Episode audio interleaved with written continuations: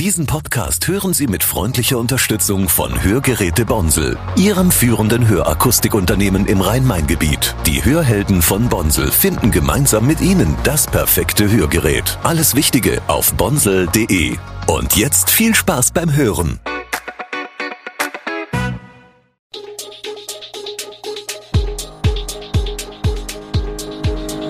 Gude, unser morgendliches News Update. Das Wichtigste aus Südhessen für Sie im Überblick. Guten Morgen aus Darmstadt an diesem 28. Juli. Protest gegen Zustände in der Ausländerbehörde.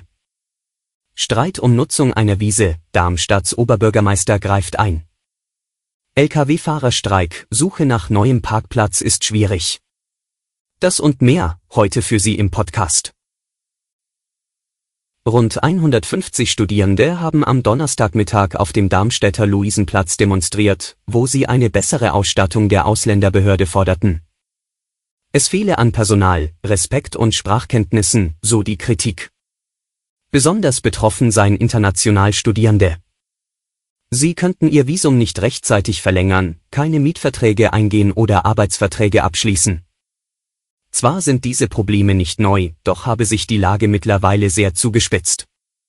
Die Asten der Technischen Universität und der Hochschule Darmstadt hatten, unterstützt von mehreren Gruppen sowie Verdi und der GEW, zu der Demonstration aufgerufen, weil die Situation bei der Ausländerbehörde immer schlimmer wird, so Christine Sieverdingbeck vom AStA der TU. Darmstadts Oberbürgermeister Hanno Benz steht vor der Frage, ob der Kiosk 75, ein 50er-Jahre-Pavillon in der Postsiedlung, seine Retro-Getränke auf einer Wiese vor dem Laden ausschenken darf. Umweltfachleute betrachten die Wiese als schützenswertes Biotop und lehnen die Nutzung für Bänke und Veranstaltungen ab. Der Nachbarschaftsverein, der den Kiosk betreibt, möchte im September eine Eröffnungsparty feiern, die auf der Wiese stattfinden soll. Die Stadt genehmigte keine Bänke für das geplante Eröffnungsfest, was zu Spannungen zwischen dem Verein und der Verwaltung führte. Schließlich erlaubte der Oberbürgermeister das Fest, aber eine dauerhafte Nutzung der Wiese bleibt unklar, einzelne Veranstaltungen seien jedoch in Ordnung. Der Verein rund um den Kiosk befürchtet nun eine Gefährdung des Geschäfts, wenn die Kundschaft weniger Möglichkeit zum Verweilen hat. Das Regenwetter trübt die Zwischenbilanz des Erbacher Wiesenmarkts. Doch trotz Kälte war dank des Feuerwerks am Mittwoch einiges los auf dem Fest. Insgesamt schauen die Verantwortlichen zuversichtlich auf die weiteren Tage. Das erste Wochenende ist laut Bürgermeister Peter Traub hervorragend gelaufen. Am Samstag etwa sei der Markt schon beim Ende des Festumzugs bestens besucht gewesen, bis weit in die Nacht hinein. Zum Montag habe dann der Wetterwechsel eingesetzt, unter dem dann auch die Ladies Night am Dienstag gelitten habe. Gewinner gibt es aber auch bei diesem Wetter, etwa die Südhessen-Messe. Rund die Hälfte der Händler habe bereits jetzt wieder ihren Stand für das kommende Jahr reserviert. Kinderfahrgeschäfte profitierten ebenfalls, weil die Familien so eher auf den Wiesenmarkt als ins Freibad gingen. Auch aus polizeilicher Sicht ist es ruhig, über die üblichen Delikte, kleinere Körperverletzungen, Bedrohungen, Beleidigungen hinaus habe es keine besonderen Vorkommnisse gegeben. Das Rote Kreuz versorgte bislang 40 Personen, sechs mussten ins Krankenhaus. Die Versorgung der streikenden Lastwagenfahrer an den Raststätten Gräfenhausen West und Ost an der A5 ist inzwischen bedenklich. So schätzt es der Deutsche Gewerkschaftsbund ein.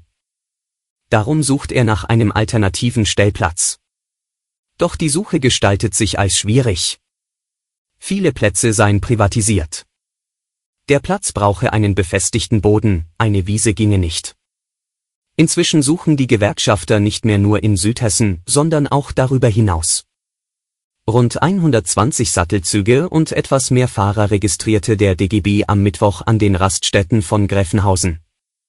Vereinzelt kämen noch Fahrer an, beide Raststätten seien aber voll. Dass sich daher manche streikenden Fahrer mit ihren Lkw an andere Rastanlagen in der Nähe stellen, sei zu vermuten. Die Gewerkschafter würden aber auch von Fahrern der polnischen Spedition wissen, die ohne Sattelzug nach Gräfenhausen kommen, um dort am Streik teilzunehmen und wie ihre Kollegen um den ausstehenden Lohn vom Arbeitgeber zu kämpfen.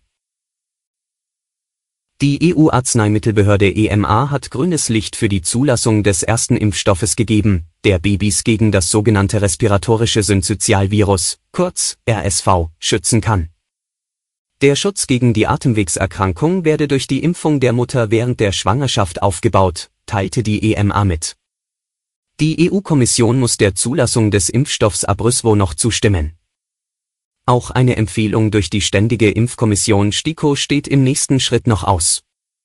Abrysvo ist nach Angaben der Behörde der erste Impfstoff, mit dem auch Babys bis zu sechs Monaten geschützt werden können. Sie empfahl ihn aber auch, um Erwachsene ab 60 Jahren vor einer Infektion zu schützen.